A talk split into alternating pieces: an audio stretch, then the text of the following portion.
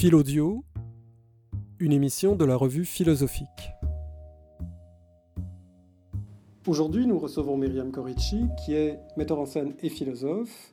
Elle organise la Nuit de la philosophie à Paris le 12 mai 2018, un événement qui a lieu toute la nuit, comme son nom l'indique, et nous la recevons pour nous en parler. Bonjour Myriam. Bonjour.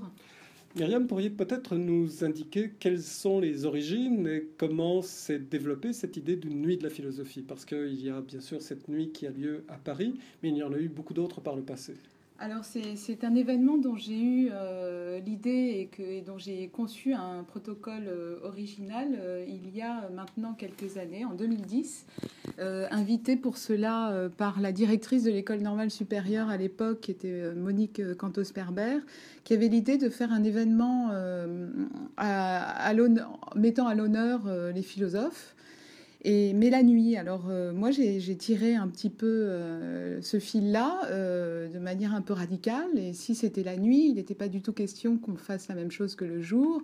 Donc j'ai proposé de faire un événement nocturne, mais vraiment non pas comme les nuits des musées ou donc toute la nuit, comme son nom l'indique. Et, et c'est donc un événement nocturne de 19h à 7 heures du matin en général, vraiment la moitié euh, du jour, 12 heures, et qui euh, déplace les philosophes sur un terrain euh, inhabituel, mais des philosophes universitaires. Donc il s'agit vraiment de mettre à l'honneur la philosophie universitaire, mais en les présentant, en présentant les sortir de la boîte université au, au, public le plus large et le plus divers, mais je veux dire indéterminé. Donc on euh, il n'est pas du tout question qu'il. Euh, il ne s'agit pas tant de vulgarisation que de déplacement. Mhm. Et, cette, donc, la première édition a eu lieu le 4 juin 2010 à l'École normale supérieure. Et dès le début, j'ai eu l'idée de mettre les philosophes en concurrence euh, avec l'art.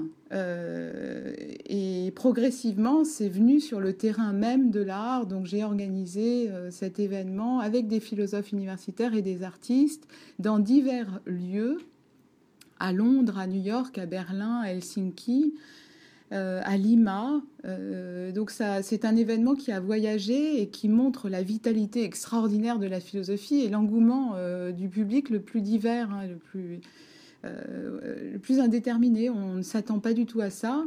Et, donc cette idée de mettre en concurrence euh, les philosophes entre eux, donc c'est vraiment c'est bâti sur un principe de simultanéité et de profusion.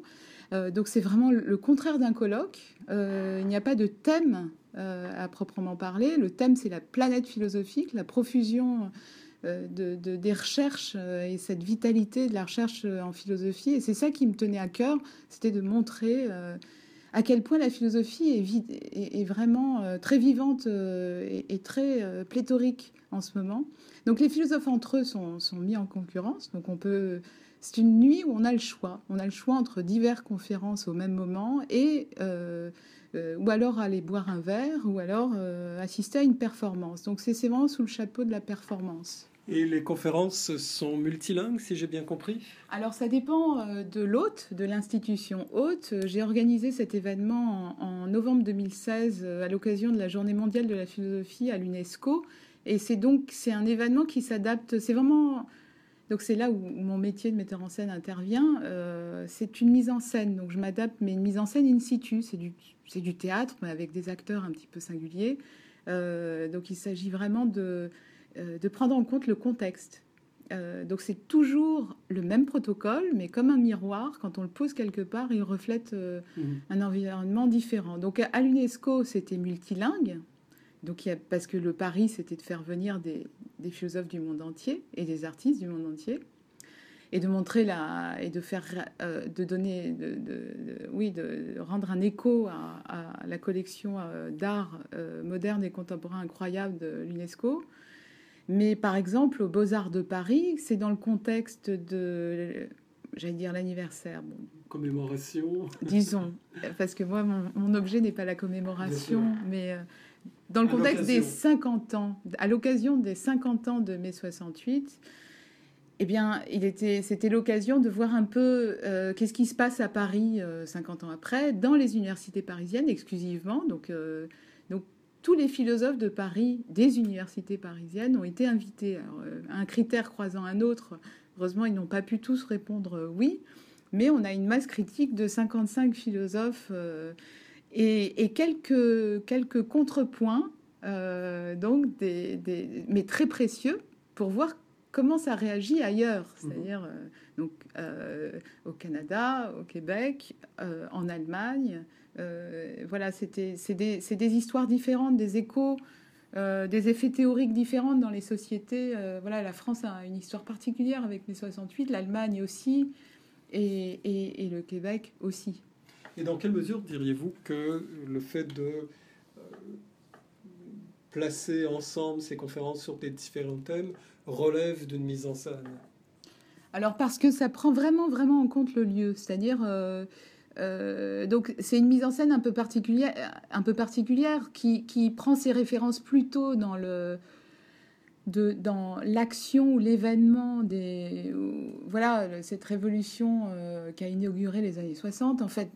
C'est vraiment un hommage quand j'ai eu l'idée quand j'ai inventé ce, protocole et ce concept euh, je venais de d'écrire une biographie d'Andy Warhol, donc je pense que j'étais très très sous influence des, des idées de la factory, euh, voilà, de cette espèce de, de, de liberté d'aller chercher dans les lieux la possibilité de les investir dans les lieux mêmes, hein, mais dans les, de les investir avec euh, avec ce qu'on n'a pas du tout l'habitude de, de, voir dans tel ou tel lieu. Et voilà, alors je mets ensemble mes trois domaines de mhm. compétences qui sont la philosophie, l'art contemporain parce que j'ai beaucoup écrit, j'écris pour euh, pour des galeries et je m'intéresse voilà, je et euh, et donc le théâtre euh, où où là on se déplace, c'est-à-dire que c'est c'est un multiscène et ce que je trouve en art contemporain, c'est cette possibilité d'inventer hors d'un contexte un peu plus rigide formellement au théâtre qui est le rapport scène-salle. Les gens sont assis dans une salle et les acteurs sont devant. Mmh là, quand on investit tout un tout un lieu où il y a divers espaces, euh, euh, là, il y a une possibilité de mouvement et la scène se diffracte. Peut-être parler aussi de la réception par le public, parce que pour ce qui est de mon expérience personnelle, euh, j'étais étonné de voir un tel engouement, un tel public, parce qu'il faut quand même se représenter ce que c'est, c'est-à-dire la nuit, des conférences qui peuvent être quand même très pointues à 4 heures du matin ou à 5 heures du matin, et pourtant les, les, salles ne sont pas désertes, bien au contraire, il y a des activités toute la nuit, on pourrait croire que euh, ça s'estompe euh, aux, premières heures du matin, mais au contraire ça passe en plein. Donc euh, d'où vient cet engouement pour le public? Est-ce qu'il y a un réseau de publicité, ou est-ce que c'est justement l'attraction de la philosophie elle-même? Ah, moi, je crois vraiment euh, fondamentalement que c'est la philosophie qui attire. Il hein, euh. y a, y a l'originalité de du, projet. du, projet. de la proposition faite au public qui tient.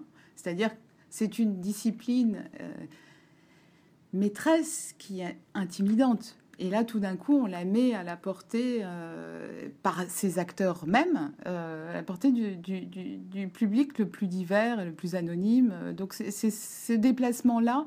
Mais il y a aussi assez simplement un phénomène mathématique. La profusion appelle la profusion. Donc, mmh. ça, c'est un peu mon. mon, mon c'est ce qui s'est. Oui, mon credo, c'est-à-dire c'est ce qui s'est passé. Donc, une espèce d'horizontalisation. Mmh. Donc, il n'y a pas de keynote speakers, il y a, y a, tout est, on, on rentre médias res.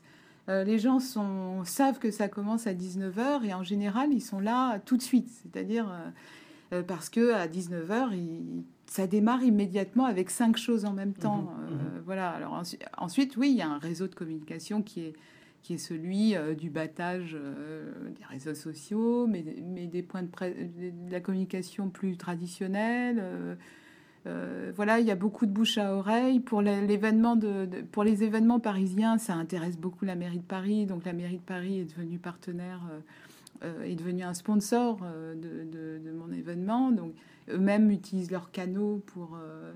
Mais la profusion appelle la profusion. Mhm. et, donc dès le début, dès la première édition en 2010, il y a eu plus d'un millier de personnes. Et là, ça a été un effarement total. On s'est dit, ça c'est la France. Deuxième édition à Londres en 2012, 2500 personnes. Et là, on s'est dit, ça, c'est incroyable parce que la perplexité était de mise en Londres. C'est, ça se passe, c'est pas du tout populaire, la philosophie. On, s'imagine, enfin, c'est vraiment mm. réservé à l'université, dans le sein de l'université.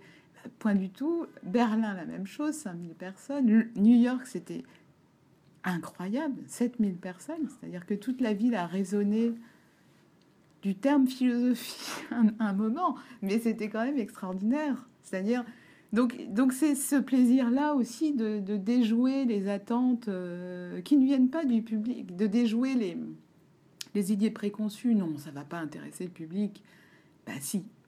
Est-ce que le fait qu'il y ait, disons, une certaine immédiateté de la parole euh, vous préoccupe? C'est-à-dire, est-ce que vous avez pensé, par exemple, ou est-ce que c'est déjà le cas, à archiver euh, les événements, c'est-à-dire à les filmer ou à retenir les textes euh, Ou alors, est-ce que ça vous apparaît justement trop proche du, mode d'action des universités que vous avez voulu prendre une distance par rapport à cette... Alors, il est bien évident que pour moi, la priorité, c'est le caractère de présent. C'est pour ça mhm. que j'invoque le enfin, la forme théâtrale, euh, la référence théâtrale. Ensuite, il y a aussi la difficulté formelle euh, que pose un tel événement qui est qui beaucoup de choses se passent de manière simultanée. Donc le film en général est linéaire. Alors il faudrait s'imaginer en fait une salle de contrôle avec plusieurs écrans mhm. pour arriver à, imaginer mhm. un peu. Euh, donc et puis ensuite il y a, il y a ça, c'est comme du théâtre filmé, c'est pas la même chose. Mhm. Bon. Alors, euh, pour ce qui est euh, de, Oui, ça pourrait être intéressant, mais c'est un autre travail. Mmh. Disons, c'est comme, c'est comme de l'archive pour, euh, mmh. pour, pour, de la performance en art. C'est autre chose qui se passe. Ensuite, ces rencontres-là, ce moment de présence partagée, peuvent donner lieu à, à, une suite. et c'est ce qui est le plus important. En mmh. réalité, c'est ce point de d'ancrage très fort. Mais d'ailleurs, c'est ce qui se passe dans un, dans une, conférence de philosophie ou dans un cours de philosophie, il y a un moment où on lâche sa feuille, il se passe quelque chose dans le moment. Et c'est après quoi j'en ai pour organiser. Il faut toute une nuit pour qu'on on arrive à ce moment. Euh, voilà. Myriam Corici, merci beaucoup. Ben, merci à vous. Philodio est une émission créée par la revue philosophique et animée par Christian Nadeau professeur au département de philosophie de l'Université de Montréal. Réalisation Gabriel Monette.